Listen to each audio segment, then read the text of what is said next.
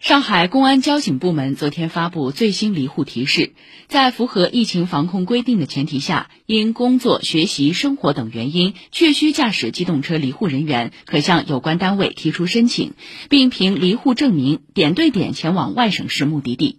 离沪证明自申报出发之时起六小时内有效。昨天离沪提示一经发布，已经有人前往所属居村委提出申请，并拿到离沪证明。请听报道。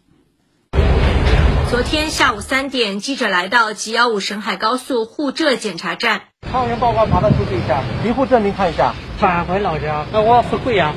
现场执勤交警首先查验车辆的后备箱，随后会要求司机和随车人员一一出示核酸报告、抗原证明及离沪证明。如果是保供运输车辆，则需出示保供证明。林先生此前因出差转机滞留上海已有两个多月，当天打算回厦门。蛮激动的，来挺久了，赶着回去，材料一递交，下午就拿到，大概几个小时吧。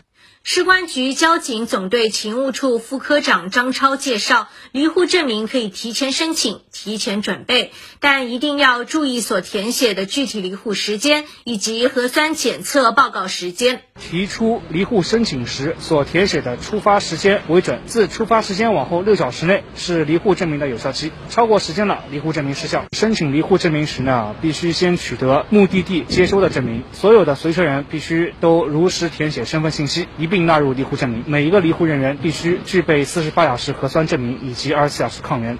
为提供便利，检查站区域也设立了核酸检测点。金山交警支队高速大队副大队长江中清介绍，区卫健委也设置了一个二十四小时的检测点，对于这些有需要的驾驶人或者随车人员，即停即采即走的方法。以上由记者赵红辉、刘婷报道。